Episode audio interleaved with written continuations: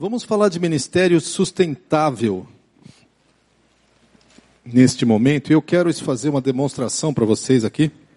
Por isso que eu pedi esse pedestal. Que é mais ou menos o seguinte: quando você vê alguém ministrando, você vê a pessoa falando, sorrindo, cantando, estudando, uh, lendo a Bíblia, ensinando, você percebe muita coisa na vida da pessoa. Você só não percebe o que está por baixo. A parte de cima, a gente pode chamar de performance, não no sentido ruim, não é um show, mas é aquilo que dá para ver. Então vocês me veem aqui, por exemplo, e eu uso PowerPoint, eu dou exemplos, eu falo, vocês estão olhando a parte de cima. Obviamente, o que sustenta o ministério não é essa parte de cima. O que sustenta o ministério é uma parte de baixo, na qual a parte de cima aqui se apoia. É oração, é busca de Deus, é integridade, é, é compartilhar com mais alguém as suas lutas. Tem vários elementos que dão sustentação para o ministério. E o que, que acontece? Se você é fiel, a palavra diz: você foi fiel sobre o pouco, sobre o muito te colocarei. Então você é fiel aqui, Aí Deus fala, ótimo, sobre o muito te colocarei, presta atenção. Aí de repente, Deus te coloca sobre muito. E a tua base que era suficiente fica menor. Não é que ela fica menor. Deus te chamou para mais coisas. Se você é uma pessoa esperta, que eu espero que vocês sejam, tenho certeza que vocês são, você aumenta a sua base. Pai, eu vou ter que orar mais, vou ter que buscar mais a Deus, vou ter que me aprofundar nas minhas lutas para realmente combater. E você aumenta a base de sustentação porque aumentou a parte de cima.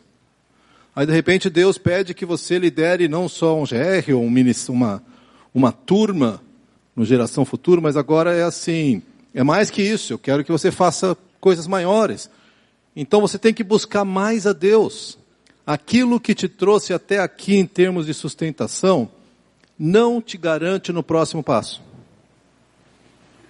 Não adianta você dizer, bom, eu já orei bastante, eu conheço bem a Bíblia, agora é só ministrar. Eu estou com 60 anos, cansei de estudar e não, não é suficiente. Por quê? Porque o que nós precisamos para o ministério é cultivar uma intimidade com o Senhor. E isso vale, é que nem maná, é só para hoje. Eu sei que o CR fala só por hoje, mas o sustento de Deus é só para hoje. Amanhã eu preciso buscar de novo o sustento de Deus para amanhã. Então, o que, que acontece? Muita gente começa, Deus vai aumentando a responsabilidade e ela vai deixando a sua base encolher. E às vezes vai negligenciando a oração, ou o estudo, ou uma partilha mais profunda. Daqui a pouco ele tem toda a parte de cima baseada em quase nada. O que, que vai acontecer? Vai ruir. Não é se vai ruir, é só quando. E aí nós vemos gente de Deus fazendo besteiras que a gente não acredita. Mas esse era o cara que dirigia o meu grupo e que ministrava e que falava de fidelidade e de amor à esposa. Como assim ele largou a esposa?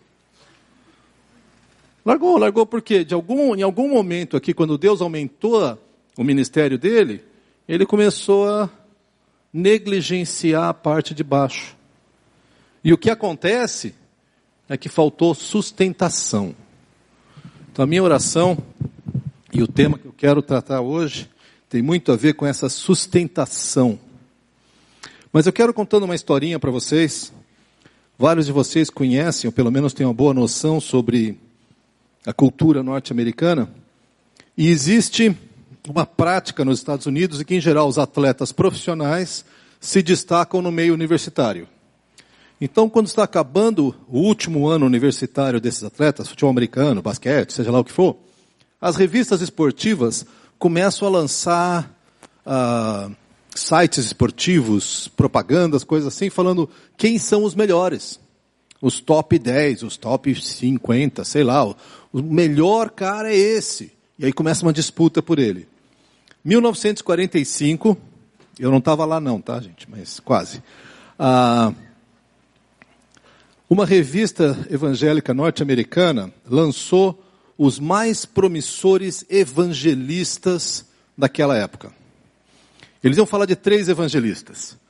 E eles então falaram: olha, gente, esses são os evangelistas que são jovens, estão despontando, mas esses homens vão fazer o mundo virar de perna para o ar. Porque esses caras estão enchendo estádios e gente se converte, e há mudanças de vida, e eles conseguem pregar e as pessoas ouvem. E eles gastaram duas páginas da revista falando disso, a primeira página inteira falando do primeiro camarada. A página de trás quase inteira falava do segundo. E no final tinha dois parágrafos para falar do terceiro. O primeiro deles é esse camarada aqui, Chuck Templeton. Você tem que entender que a fotografia é de 45, tá? Então, Chuck Templeton, ele, ele tinha um ministério muito forte na Califórnia, depois foi para o Canadá, era líder da Mocidade para Cristo, evangelizava, tinha algumas cruzadas que ele enchia o estádio assim com 5 mil pessoas. Tinha numa noite mil decisões por Cristo. Era assim, esse cara, gente, esse cara vai ser muito bom. Cinco anos depois dessa, dessa reportagem, Chuck Templeton abandonou o ministério, se tornou um, um apresentador de TV. E cinco anos depois disso, ele lançou um livro dizendo: Por que não posso mais acreditar na Bíblia? Negou sua fé e nos anos seguintes foi um ativo inimigo da fé. O cara era promissor, o cara era bom, gente. O cara enchia estádio. Segundo colocado por essa revista é esse camarada aqui, foto de galã de Hollywood, uh, Bron Clifford. Bron Clifford, ele trabalhava mais ali na região da Flórida, mesma coisa, enchia estádios e o pessoal falava que ele tinha uma palavra poderosa, ele vinha de uma linha mais pentecostal, mas as pessoas se convertiam e ele fazia, fazia, acontecia, esse aí vai ser um grande evangelista. Dez anos depois dessa reportagem, Bron Clifford foi enterrado como indigente numa cidade no interior do Texas. Ele morreu de cirrose hepática, em resumo, morreu de tanto beber. Nesses dez anos ele perdeu a família, o ministério, o dinheiro e era um bêbado. Se perdeu completamente. Aí tinha um terceiro colocado. Terceiro colocado é esse camarada aqui, ó. Só ele. Era o terceiro, terceirinho. Tinha que ter três, né? Então põe um cara aí, vai. Quem que põe? Põe esse aí mesmo. Vai, pronto.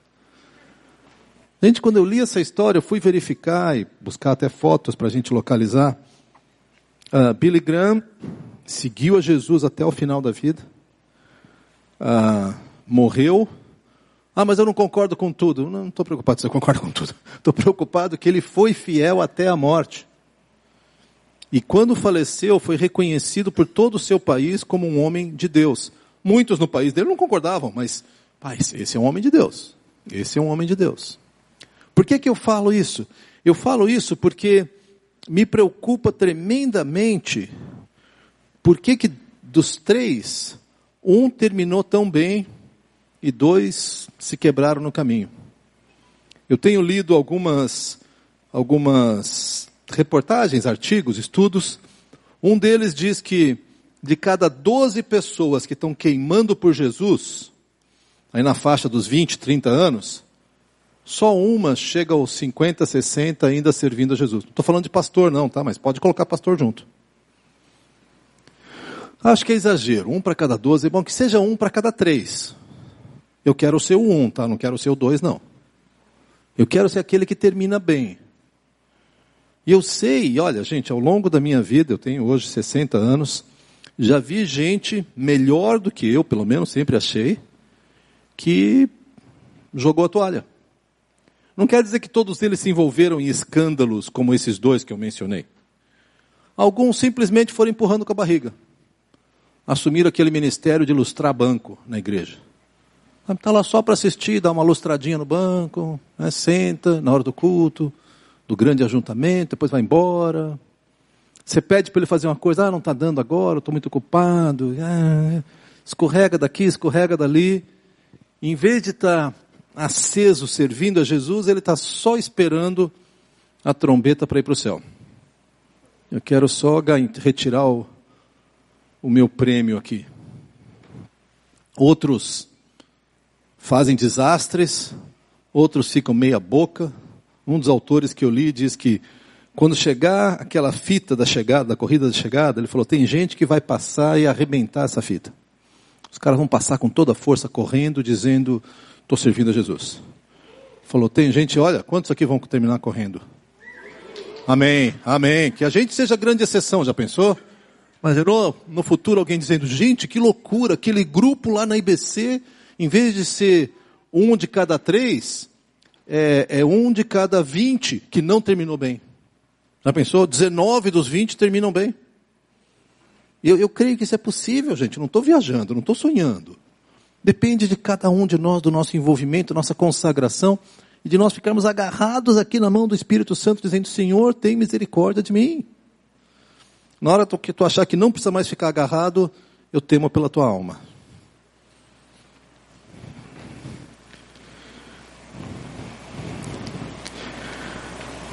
Um dos autores que eu conheço, ele fez uma, uma lista e eu fui olhando outros autores. E a grande pergunta é assim: quais são os hábitos daqueles que terminam bem? Eu quero saber quais são os hábitos. Como é que esse pessoal. O que, que, que o cara tem que fazer para terminar bem essa corrida? Não sei que idade vocês têm, mas vamos supor que, que vocês têm alguns anos pela frente ainda. Sugiro que sim, né? Espero que sim. Não, e assim, estatisticamente, nós temos muito tempo de serviço ainda. Mas não é, não é quanto tempo de serviço você tem. Não é essa a minha preocupação. Mas o fato da gente poder ter um tempo de serviço, um tempo de servir a Deus. Eu lembro da palavra de Paulo, em 2 Timóteo 4,7. Combati o bom combate, terminei a corrida e guardei a fé. E essa é uma, é uma passagem que toca muito minha vida Uns anos atrás eu fui fazer uma viagem para Israel, uh, liderando um grupo, e nós paramos um dia em Roma. Não é porque era muito chique, não, mas é que tinha que trocar de avião. Falei, gente, nós vamos estar em Roma, por favor, pelo menos um diazinho, né? Uh, e um dos lugares que eu visitei em Roma foi a prisão Mamortina, uh, que eu também não conhecia o nome, se alguém falasse, eu falasse, parabéns. Mas chegando lá, eu fui conhecer essa é a prisão onde Paulo ficou e Pedro ficaram antes de serem mortos. Ah, vocês acho que quase todos, se não todos, assistiram aquele filme Paulo Apóstolo de Cristo. E lembra que ele ficava num, numa prisão assim, numa uma cela subterrânea, né? Aquilo lá é a versão hollywoodiana. É bonito comparado ao que era. Porque eu fui no local e a, a, a igreja católica construiu uma capela em cima, mas você desce ali onde era a antiga fortaleza romana e desce, e desce, aí chega num calabouço, um lugar horroroso, metade desse palco, mais ou menos, e é uma gruta, e aí você pergunta, pessoal, bom, então foi aqui que Paulo ficou? E deve ser a pegadinha, porque aí o guia fala, não, não foi aqui. Não, não, foi aqui. Aí ele aponta para baixo. Aí você vê que tem um bueiro ali embaixo. E aí agora eles criaram uma escadinha para descer, tá? Porque eu não sei nem se eu passaria no bueiro, mas tudo bem. Ah, Embaixo dessa sala é uma gruta, o chão é inclinado, e na parte mais baixa passa um, um como se fosse um riacho subterrâneo, né? Ele filtra pela, pela pedra ali, sai por aqui fora. Ah, onde dá para ficar em pé tem água. Onde é seco você tem que ficar dobrado. Então você é abaixado lá dentro e os registros históricos dizem que ali ficavam os prisioneiros condenados à morte e que volta e meia o rio Tibre enchia, e quando enchia inundava aquela sala. E que os romanos não tiravam os prisioneiros, já estão condenados à morte, vão poupar tempo, né? afoga todo mundo. Foi nesse buraco que Paulo ficou, e foi nesse buraco que ele escreveu isso aqui. Pelo que, nós, pelo que eu entendi ali também, muitas vezes o prisioneiro ficava lá embaixo, ditando para o seu secretário ali em cima. Paulo estava velho, estava doente, quase cego, num buraco que, desculpa a comparação, parecia uma galeria de esgoto. E eu duvido que tivesse um banheirinho bonitinho para eles, tá? Então o lugar devia ser nojento. Já era nojento quando eu fui visitar, que era para turista. Que eles fizeram iluminação e uma escadinha para descer. Então, o, o, apóstolo Paulo ali naquele buraco escreve assim: Combati o bom combate, terminei a carreira, guardei a fé. Ele terminou bem. Dali ele foi levado para Via Ápia, onde foi decapitado. Como é que nós vamos terminar? Você fala, ah, Daniel, terminar está longe. Pode estar tá longe, pode não estar tá tão longe, eu não sei. Mas não dá para esperar. Porque não vem com hora marcada. Você não vai receber um WhatsApp dizendo, ó oh, cara, inclusive amanhã tu vai partir. Não. Nós estamos partindo. E eu quero destacar para vocês cinco hábitos do que eu pude apanhar aqui de líderes que terminam bem. O primeiro deles, deixa eu falar os cinco e depois eu vou falar de um por um. Tá? O primeiro deles é perspectiva de vida. Líderes que terminam, terminam bem têm uma clareza de para onde nós vamos. Nós acabamos de cantar, eu tenho um chamado. Líderes que terminam bem dizem, eu tenho um propósito, Deus me chamou para servi-lo de uma maneira especial e eu quero servir meu Deus. Mas o que, que você vai fazer? Eu não sei, mas eu vou servir meu Deus. Mas você vai mudar, não vai? Não, não, eu tô, eu vou fazer tudo que me alinha ao serviço para o qual Deus me salvou. Segunda, e aqui não é importância, talvez o segundo devesse ser o primeiro, mas o segundo hábito é que líderes que terminam bem, eles cultivam intimidade com Cristo. É uma coisa que tem que ser cultivada, isso não acontece espontaneamente. Se você ficar sentado esperando para acontecer, tudo vai acontecer menos intimidade com Cristo. O terceiro hábito é que eles são, líderes que terminam bem, são intencionais. Eles cultivam a intencionalidade. Eles fazem coisas de propósito. Vou falar mais sobre isso também. Quarto hábito, aprendizagem contínua. Um líder que termina bem está sempre aprendendo. Não quer dizer que ele está sempre na escola, tá? Escola ajuda, em alguns casos até atrapalha, mas em geral ajuda. Mas o líder que que, que termina bem, ele está lendo um livro, aí ele vê alguém fazer um negócio legal, como é que tu faz isso aí? Aí de repente vê que um cara é bom para aconselhar casais e, e ajudar casais a crescer, ele fala, o que, que tu faz? Me ensina, me dá um livro, me, me, eu quero crescer. Por fim, e pela graça de Deus, eu sei que a IBC tem procurado cultivar isso. Ah, um líder que termina bem tem relacionamentos saudáveis. Deixa eu falar de um por um para a gente poder ir olhando isso. Primeiro deles, perspectiva de vida. Perspectiva de vida. Eu fui chamado por um para um propósito. Existem várias passagens, Salmo 139 é um dos riquíssimos sobre isso. Deus nos salvou porque Ele tem uma, uma, uma obra para nós. E Ele de certa maneira, ele tem uma obra para todos nós, que é a promoção do seu reino. Tá? Isso é indistinto. Mas eu quero reafirmar que ele tem uma obra específica para ti, e outra para ti, e outra para ti, e outra. E ele te capacitou de um modo especial para cumprir, aliás, de um modo que ninguém consegue. Ele, ele, te deu uma capacitação, e essa capacitação, ela inclui dom espiritual, experiência de vida, conhecimento, temperamento, tudo. Eu lembro de que eu trabalhei alguns anos com o pastor Ari Veloso. Ah, trabalhei na equipe dele. E ele contava muito tranquilamente que ele, quando veio para o Brasil, ele estudou fora, era brasileiro, estudou fora, voltou. Ele voltou dizendo assim: Eu vou ser o Billy Graham do Brasil. Meu chamado é ser um evangelista. Eu vou evangelizar o Brasil inteiro, grandes campanhas. E ele falou: Daniel, nos primeiros dois anos, eu fazia campanha certamente todo mês, duas, às vezes três por mês. Ele falou: Sabe quantos que eu levei a Jesus nos primeiros dois anos? Três pessoas. Um mau começo para o Billy Graham do Brasil, né? Mas ele conta que aí ele falou, deve ter alguma coisa errada comigo. Ele falou, aí eu comecei a confessar meus pecados todos antes de pregar. Eu orava, eu jejuava, e eu ia pregar, fazia o meu melhor apelo e ninguém vinha para frente.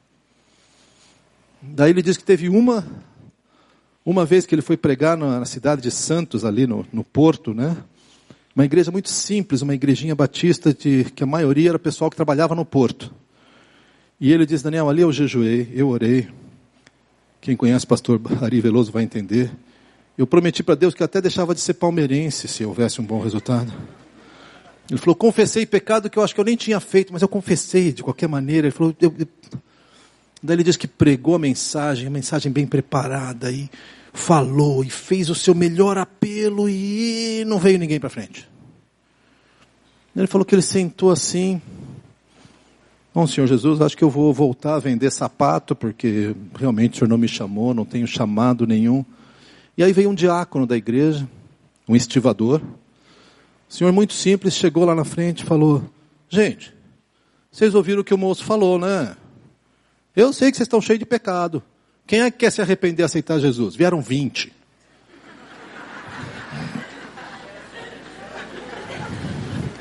Ah, Deus tem um senso de humor estranho, né? Mas uma perspectiva. Abra comigo em Gálatas, capítulo 1. Eu vou olhar rapidamente algumas passagens. Ah, se você tiver dúvida sobre as passagens, pode perguntar para o Osmar depois. Ele explica bem as passagens. Eu só vou criar as passagens, tá? Não, criar não, eu vou ler as passagens.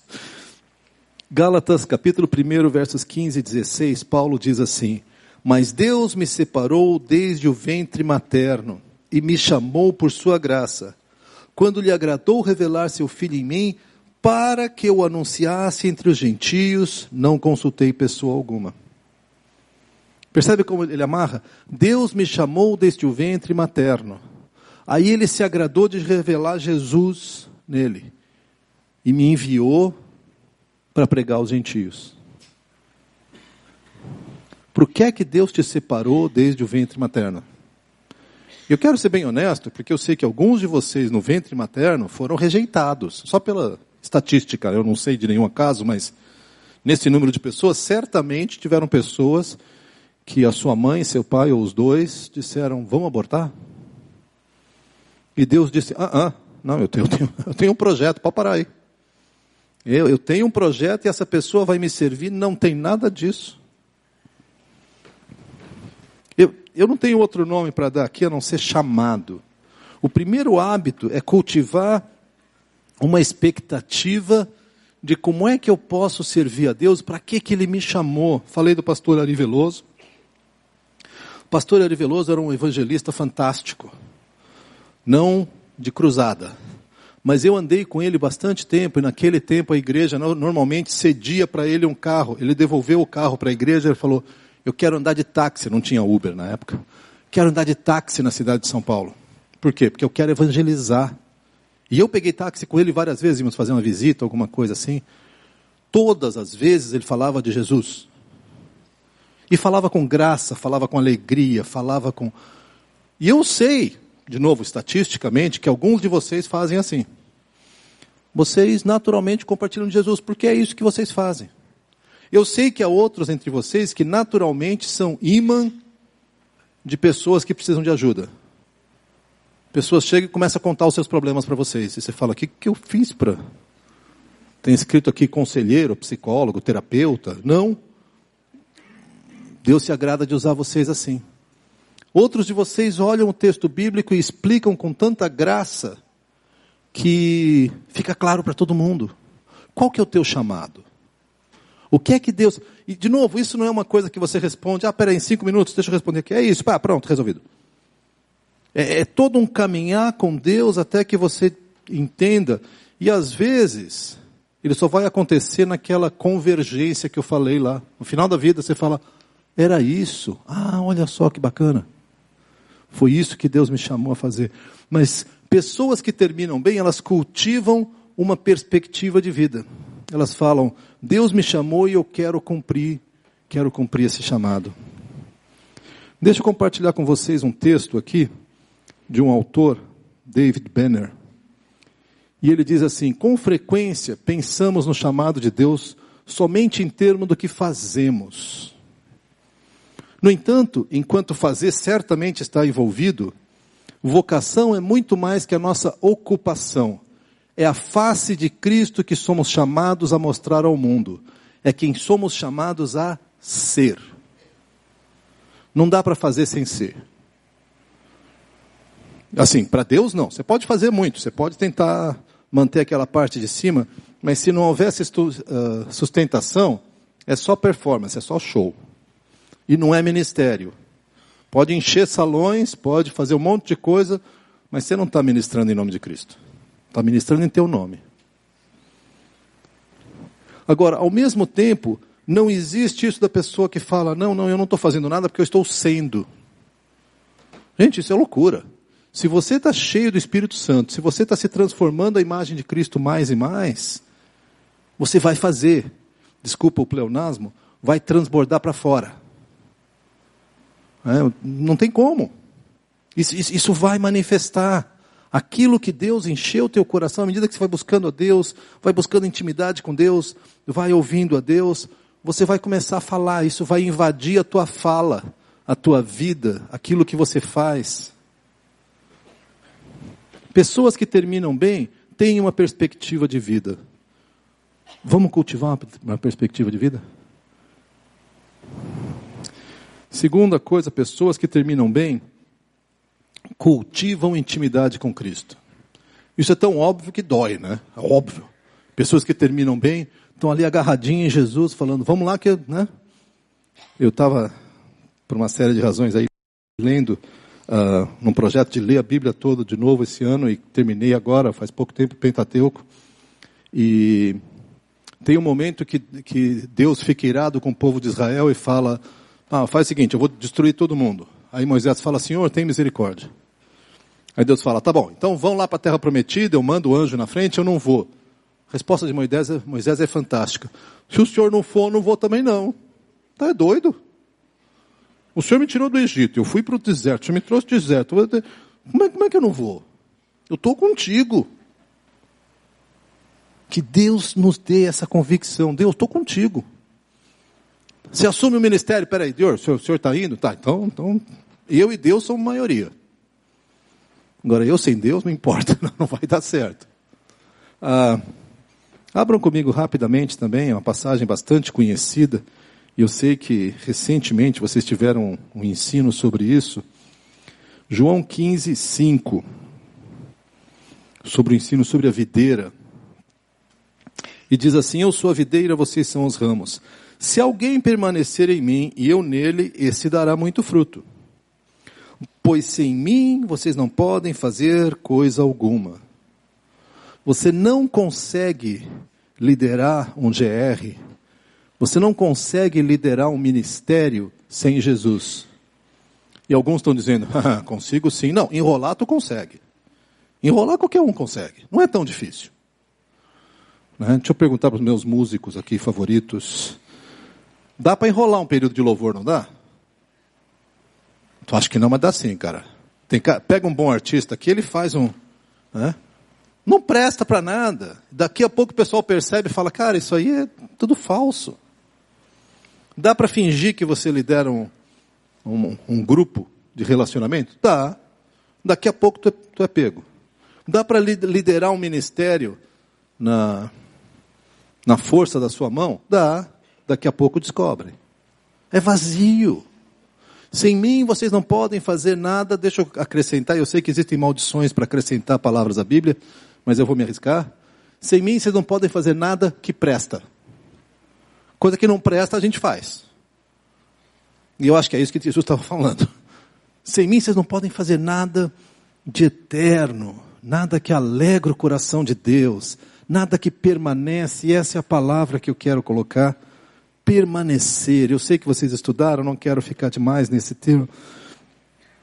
Mas, querido, nós temos uma responsabilidade de cuidar da nossa alma. Ou então, por favor, deixa o ministério. Você falou, oh, isso é muito sério. Não, eu quero que você venha para o ministério. Eu quero que você reconheça que é uma influência. Eu quero que tu te envolva. Porque é bom demais. É alegria tem o seu custo. Não preciso nem dizer para vocês. Mas é muito bom. Mas se você decidir que não vai cuidar da sua alma, por favor, por amor a Jesus e a essa comunidade, fala, ó, oh, estou entregando, porque eu não estou afim de ter intimidade com Jesus, não. Aí eu sei que o pessoal vai tentar ministrar na sua vida, porque tem alguma coisa séria acontecendo. Eu tenho acompanhado nesses últimos anos, isso foi o que fez com que eu deixasse, eu era pastor titular da primeira batista lá em na, em Porto Alegre, deixei a titularidade para me dedicar a um ministério que hoje eu tenho tentado exercer aqui, que é de acompanhamento e formação de líderes.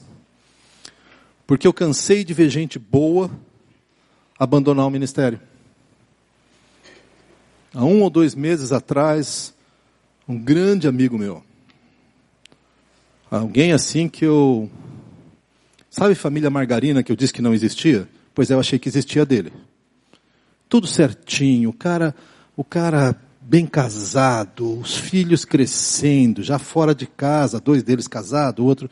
Gente, assim, para melhorar ainda, ele vinha de uma família com muito dinheiro, então ele sempre teve ministério, nunca ganhou sustento, porque ele tinha muito dinheiro.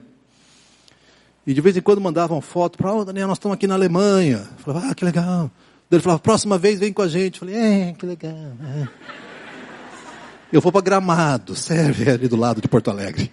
Já, já é bom, já é meio alemão, serve, né? Ah, bom, estou em Fortaleza agora, que Gramado. Vem para Fortaleza, pronto. E as coisas estavam tão bem, eu achava. Dois meses atrás ele chamou a esposa e falou: Olha, estou te deixando e eu vou mudar para outra cidade, para outro país, na verdade. E a esposa falou: Peraí, como? Vamos lutar pelo nosso casamento? Não, o que, que aconteceu? Ele falou: há 20 anos que eu venho te traindo. Não é que eu tenho outra, há 20 anos que eu tenho. Ela falou, mas espera aí, vamos, vamos chamar nossos filhos, vamos orar. Ele falou, eu não quero falar com nossos filhos, eu não quero falar com ninguém, eu vou embora. E foi. Eu já tentei ligar para ele três vezes, mas nem, mas nem, nem respondeu. Agora, o que, que faz um cara bom desse? Ah, eh, tenho certeza. E ele era bom. Gente, ele era bom, hein? O cara pregava, ensinava, amar, era um evangelista enorme. Ele deixou que a, toda a parte aqui de cima ficasse apoiada num palito. E até esse palito ele falsificou. Deixa eu ler para vocês um texto de Patrícia Brown, que é assim. Uh, não é a Patrícia Brown. Bom, tudo bem, vamos lá. Uh, a falha dos, dos líderes em lidar com as suas almas, sua vida interior, é profundamente preocupante, não somente para eles mesmos, mas também para outras pessoas na miséria que eles causam. Imagina essa esposa, os três filhos e tudo mais, tá? As consequências destrutivas de líderes que falham em desenvolver um profundo sentido do seu interior são estarrecedoras. Líderes têm uma responsabilidade específica em conhecer o que acontece dentro de suas almas. E, gente, aí nesse sentido eu louvo a Deus pelo, pelo ministério do CR. Deus tinha um plano especial para a minha vida. A última vez que eu vim aqui, o meu motorista particular era o Nelson. Que chance eu tinha, né? Além de conhecer o CR. E o vírus pegou tanto que eu voltei para Porto Alegre, eu e minha esposa já nos inscrevemos, estamos no terceiro encontro. Aliás, eu faltei terça-feira, mas eu avisei o líder, tá? Amém, amém. Nós precisamos conhecer nossa alma, gente. O que que acontece com a nossa alma? Tu não pode dormir no ponto, querido. Tu não pode ficar distraído.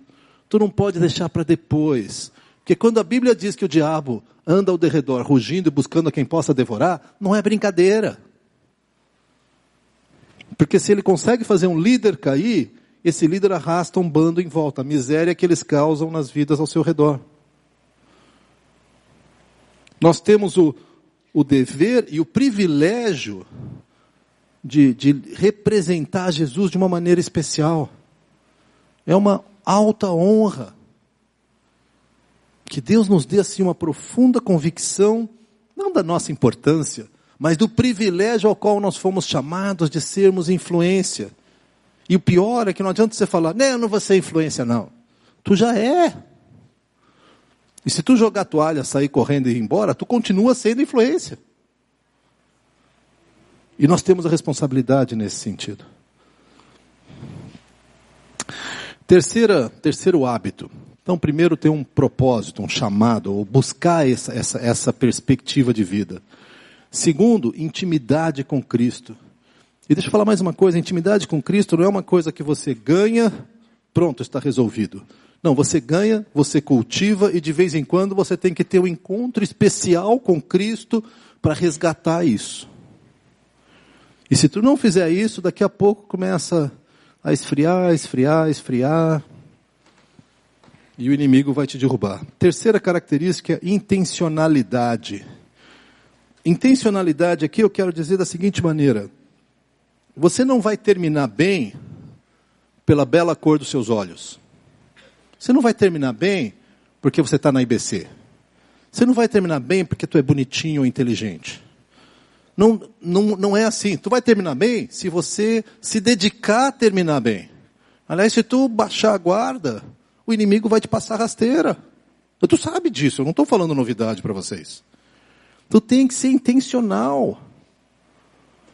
Deixa eu contar dois exemplos da minha vida. O primeiro deles, ah, anos atrás, eu queria aprender alemão.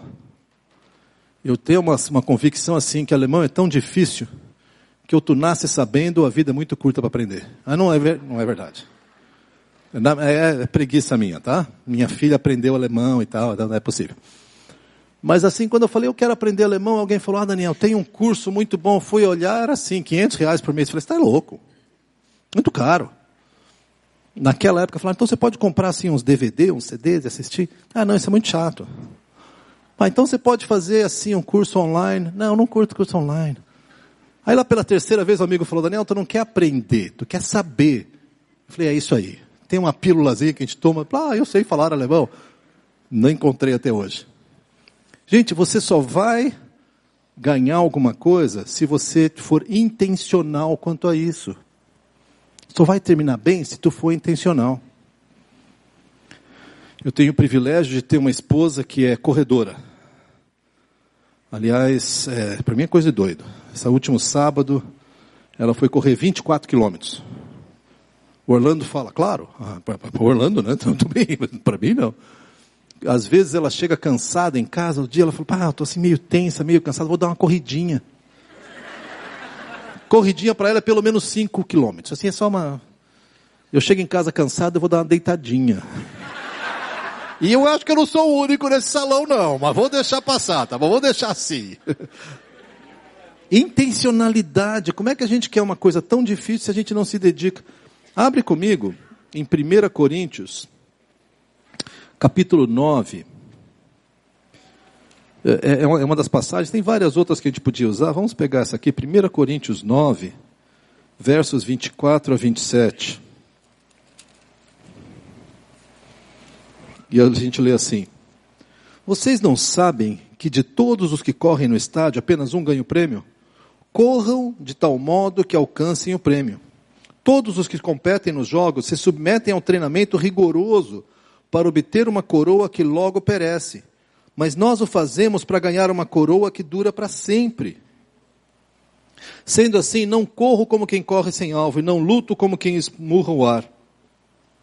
Mas esmurro meu corpo e faço dele meu escravo, para que depois de ter pregado aos outros, eu mesmo não venha a ser reprovado. Estou mencionando o exemplo da minha esposa, Obviamente ela já correu várias provas menores, né? Bem que para mim a partir de 5 quilômetros já é um absurdo, mas ela correu várias de 21 e agora ela está se preparando para a maratona em junho. Ah, se você chegasse para mim e falasse, Daniel, vou lhe dar um milhão de dólares. Aí vamos falar, já que estamos sonhando, euros, melhor ainda, um milhão de euros. Tu tem que correr uma maratona. Quando? Amanhã. Sabe o que eu faria? Eu ia chorar, porque eu não tenho a menor chance de correr. Fala, cara, faz o seguinte, me dá 10%, eu fico feliz, tudo bem. Eu não tenho a menor condição. Você não pode se preparar para uma prova, e de novo, claro, estou partindo para o exagero, tu não pode preparar para uma prova séria de qualquer esporte do dia para a noite. Isso não acontece. De novo, Paulo fala isso com tanta clareza. Eu não corro como quem corre sem alvo.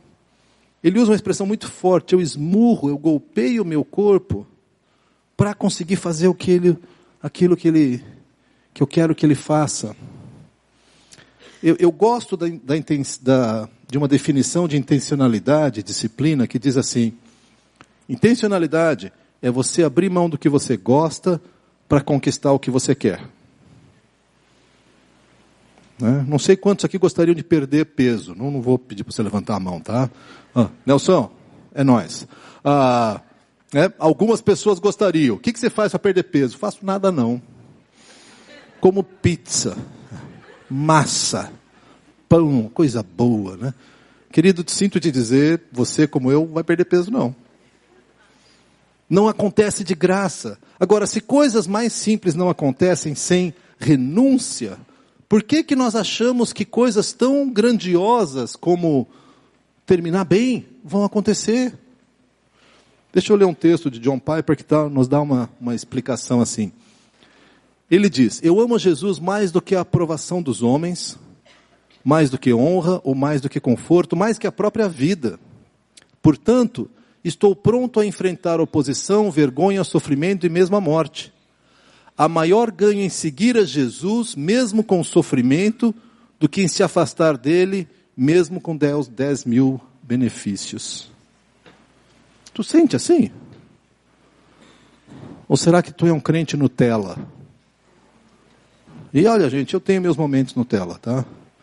Uh, meus momentos em que eu sou um crente light. Um crente assim, despojado. Vamos deixar rolar esse negócio de compromisso, disciplina, nada a ver. Vamos, vamos. Eu gosto de uma coisa mais fluida. Fluida é assim, eu vou fluindo para o sofá, ligo a televisão e vou fluindo.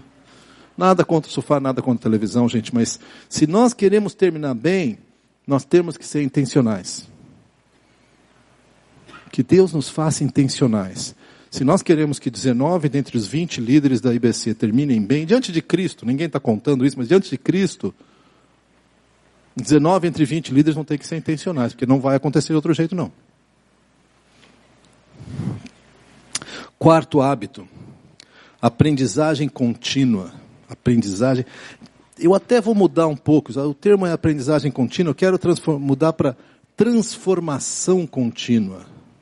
Nós nunca paramos de aprender, nunca paramos de crescer.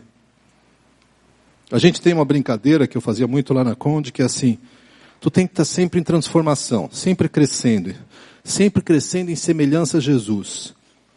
Quando é que para? Para quando as pessoas começam a te confundir com Jesus. Tu é Jesus? Ah, não, tu é o Daniel, tá. Melhor ainda, para quando a tua esposa te confunde com Jesus. Já pensou? A esposa acorda, Jesus, não, sou eu, querida. Tá. Parece, mas sou eu. Nunca aconteceu na minha vida, não. Não sei se algum dia vai acontecer. Mas a nossa transformação é a imagem do Senhor Jesus. Nós vamos continuar rogando por transformação e crescendo e sendo transformado e abandona um pecado e luta com essa tendência de pecado, aí vem o outro e até que até que a gente chegue lá no céu.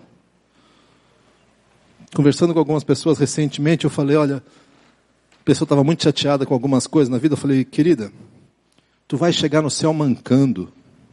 Ela olhou para mim, eu também lutando com aquilo que, que me persegue. No meu caso, ira, ressentimento. O sangue de Jesus é suficiente para me liberar. E todo dia de manhã, como é que é? Só por hoje, não? Estou certo? Só por hoje. Eu estou rejeitando isso. Eu sou daqueles que se passa uma amargura lá na rua, sai correndo e me abraço com ela. Que terrível. É, como piadinha fica engraçado, mas se você luta com amargura que nem eu, você sabe que não tem graça nenhuma. É? Às vezes a pessoa me ofende, às vezes eu penso que a pessoa me ofende, eu já estou. Tenho que voltar para a cruz, Senhor Jesus. vamos lá. Abra comigo em 2 Coríntios 3,8, que nos dá uma, uma, uma indicação disso que eu estou falando. Essa passagem é tão bonita, mas eu vou, vou me ater ao verso 18, tá? Primeira, eh, perdão, 2 Coríntios 3, verso 18. E todos nós que com a fase descoberta contemplamos a glória de Deus, segundo a sua imagem estamos sendo transformados com glória cada vez maior, a qual vem do Senhor, que é o Espírito. Todos nós que contemplamos o Senhor, segundo a sua imagem, nós estamos sendo transformados. A versão antiga para mim dizia de glória em glória. Gente, eu, eu quero continuar crescendo de glória em glória. Mas se eu amolecer, eu vou de miserabilidade em miserabilidade. Porque essa é a minha tendência. Deixa eu ler mais um texto para vocês. Esse é de Peter Drucker. Opa. Agora vai. Hoje aceitamos o fato de que aprendizagem é um processo de manter-se à frente das mudanças, e esse processo muda a vida toda. Por isso, a tarefa mais importante é ensinar pessoas como aprender. Mais importante que tu ensinar o pessoal no teu ministério as verdades da Bíblia, que eu espero que você ensine, é ensinar as pessoas a se alimentarem. Ensinar a pessoa a abrir a Bíblia e conseguir refletir, conseguir ser transformado por Jesus. Ah, mas como é que eu ensino isso? Primeiro, como é que tu faz isso? Tu te alimenta? Tu, tu consegue? Peter Drucker está falando sobre administração aqui. Ele é um cristão, uh, era um cristão, acho, mas ele, ele fala com muita propriedade sobre isso. Nós temos que continuar aprendendo e aprendendo a vida inteira. Deixa eu avançar mais um pouco aqui. A quinta e última característica são relacionamentos saudáveis. Eu sei que isso nós falamos com tanta frequência. Eu sei que pela graça e misericórdia de Deus, isso é uma bandeira da IBC e eu louvo a Deus por isso e quero honrar os líderes, os pastores por manterem isso sempre adiante. Tenho certeza que tem momentos de sucesso e tem momentos que fica meio opaco isso aí. Por quê? Porque nós somos gente. E que Deus nos conceda a graça de voltar, se arrepender e voltar. Não, relacionamentos, relacionamentos. Olha comigo uma passagem, essa em Efésios, capítulo 4, verso 16. O apóstolo Paulo faz uma analogia que nós conhecemos bem, que diz que fala dele, de Jesus, todo o corpo, ajustado e unido pelo auxílio de todas as juntas, cresce e edifica-se a si mesmo em amor na medida que cada parte realiza sua função. O que, que são juntas aqui entre nós? O que, que são juntas? Algumas pessoas falam, cada pessoa. Não é não, cada pessoa está aqui embaixo, ó. Na medida que cada parte realiza a sua função. Ele diz que o corpo é unido, é ajustado e unido pelo auxílio de todas as juntas. No corpo humano, o que, é uma junta? É uma articulação. O que, que ela faz? ela une duas partes. O que que nos une? Nossos relacionamentos. O, o que é que torna esse corpo ajustado e unido? Não adianta o pastor Zé isso aqui ficar pregando, pregando, pregando. Que bom, espero que sim. Mas isso aí não vai dar ajuste e unidade. Isso é pela saúde dos relacionamentos. Nós precisamos ter relacionamentos saudáveis. Você fala, Daniel, mas eu não consigo conhecer 3 mil pessoas. Nem precisa. Você precisa conhecer o teu GR. Você precisa conhecer um pequeno grupo. As pessoas que ministram junto contigo. Tu precisa ter um excelente relacionamento com essas pessoas. Eu lembro um tempo atrás, quando nós começamos grupos de adolescentes, e na primeira vez que nós dividimos os grupos, veio uma, uma adolescente muito cheia de si. Tinha esse tamanhozinho assim, tinha uns 13 anos, mas era desse tamanhozinho assim. Mas ela por dentro ela tinha uns 3 metros de altura. Ela chegou e falou: Não vou para o grupo. Ah, não, puxa, mas por quê? Lá tem gente que eu nem gosto. Aí eu engoli em seco, porque eu tenho dificuldade com coisas assim. Falei, querida, olha só como Deus é bom. Como assim? Deus está querendo trabalhar no teu coração. Te colocou num grupo que tem gente que tu não gosta. Ela ficou assim, não, mas é verdade ou não é? Então não precisa ficar lá o resto da vida, tá bom? nós vamos fazer uma experiência, primeiro de, três, de acho que era dois meses que nós vamos fazer. Você fica dois meses lá. Se não der certo, vem falar comigo. E orando intensamente para que desse certo, claro, né? Que senão ia ficar louco. Não, não durou dois meses, ela veio me procurar. Pastor, não muda mais não, porque está ótimo. Aquela pessoa que eu não gosto, ela até que não é tão ruim. Eu falei, que coisa boa. Acho que tu também não é, né? É, é, é. Uns aos outros, saúde. Isso aí, a palavra que a gente usa mais é mutualidade. E eu queria ler mais um texto para vocês de um, de um homem que tem um nome lindo. Euredo de Rivelot. Alguém conhece? Rievo. Rievo. Olha o que esse cara diz. Que felicidade, que segurança, que alegria ter alguém com quem você ouse falar em termos de igualdade.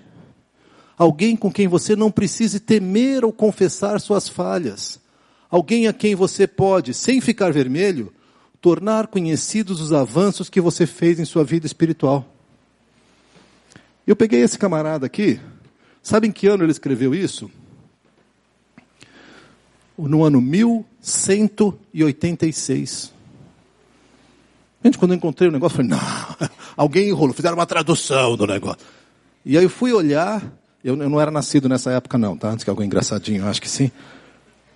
Esse, esse indivíduo ele era um, um bispo de uma igreja uh, na Inglaterra, E ele começou a falar disso. Que bênção a comunhão. Gente, há quase mil anos atrás. E nós ainda não aprendemos direito esse negócio, né? Mas queremos cultivar, precisamos. Tu quer terminar bem? Tu precisa andar com alguém. Sozinho é a morte.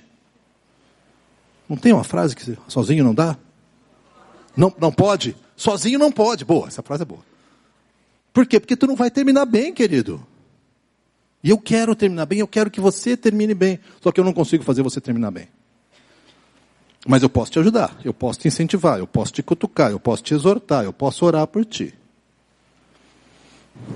Deixa eu concluir com uma, uma, uma última frase aqui.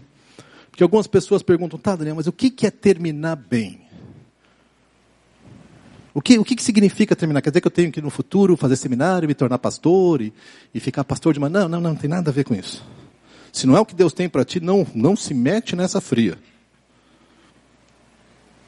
Eu, eu coloquei assim, e ofereço aqui para vocês darem, uh, para avaliarem, não precisa me dar a resposta não, só avalia, tá bom, tá? Eu defino assim, ao final da minha vida, eu desejo ser mais apaixonado por Cristo, mais comprometido com a sua missão, mais rendido a viver para Ele do que eu era no começo. Como é que foi o começo da sua caminhada cristã? Eu voltei de um acampamento em que eu aceitei a Jesus e naquela semana eu li o Novo Testamento inteiro. E briguei com todo mundo, porque aí eu exortei meus pais, falei um monte de besteira, mas eu era apaixonado por Jesus. Gente, como eu era apaixonado por Jesus. Falei de Jesus para todos os meus colegas na escola, e saí brigando com todo mundo, e dizendo está errado. Mas eu era apaixonado por Jesus. Eu era comprometido aquilo que ele havia me chamado a fazer. Eu era rendido à sua vontade. Passaram-se 45 anos. E quando eu olho isso aqui de novo, eu falo, Senhor Jesus, tem misericórdia. Eu quero terminar mais apaixonado por Jesus. Mais apaixonado, gente, eu não tenho outra maneira de dizer, a não ser assim. Eu quero gastar tempo com Ele. Eu quero ouvir Sua voz. Eu quero, eu quero estar na Sua presença. Ao longo de 45 anos de caminhada com Jesus, eu tive vários momentos de intimidade com Ele. Eu quero mais. Eu estou pronto para mais. Um tempo atrás estava brincando. Ah, eu estou pronto para ir embora. Aí minha esposa briga comigo. É, não estou fazendo nenhum plano, mas eu estou pronto para ir embora. Eu quero isso para mim é ter, terminar bem. Não sei como é que vai estar a minha vida, não sei como é que vão estar várias coisas na minha vida. Hoje já tem coisas que eu gostaria de ter realizado na idade que eu tenho, que eu não realizei e já vi que não vou realizar. Eu gostaria de ter alguns relacionamentos restaurados, que ao longo da minha vida eu causei rupturas. Não sei se eu vou conseguir restaurá-los. Eu queria. Tanta coisa que eu queria. Mas quando eu paro e penso, é isso aqui que eu quero. É isso aqui que é terminar bem. E essa é minha oração por você. Te convido a baixar a tua cabeça e orar comigo. Medida que a gente para para ouvir a Deus. Eu não sei o que é que está no seu coração, eu não sei o que está acontecendo, mas eu sei que se você é um discípulo de Cristo, você quer terminar bem. Terminar melhor do que você está hoje terminar mais apaixonado, mais rendido, mais comprometido. Me acompanhe enquanto eu oro. Senhor Jesus, nós nos colocamos na tua presença, Pai. E pessoalmente eu peço mais e mais da tua graça e da tua intimidade na minha vida e na vida dos meus queridos. Eu estou diante de pessoas que fazem assim, são a linha de frente, Pai, no teu ministério aqui na IBC, em Fortaleza. Eu sei que há outros fazendo isso também, mas eu quero orar por esse pessoal aqui nesse salão. Pessoas que dedicam um sábado para estar aqui, pessoas que dedicam horas e horas e horas para te servir. Eu tenho certeza, Pai, que há acertos e erros. Tenho certeza que tem momentos assim de sublimes de consagração e momentos constrangedores de derrota. Pai, eu quero, junto com eles, me unir numa oração de que o Senhor multiplique entre nós aqueles que vão terminar bem. aqueles que vão se consagrar-te, que vão pagar o preço, que vão buscar entender o teu chamado, que vão cultivar a tua intimidade, que vão ser intencionais nos passos que precisam dar, que vão continuar aprendendo, continuar ouvindo de ti, continuar em transformação e por fim, que vão estabelecer relacionamentos saudáveis e nutridores. Nós nos colocamos em Suas mãos, Pai, com um profundo desejo de, como Paulo afirmar, combati o bom combate, terminei a carreira e guardei a fé. Em nome de Jesus. Amém. Amém, queridos. Amém.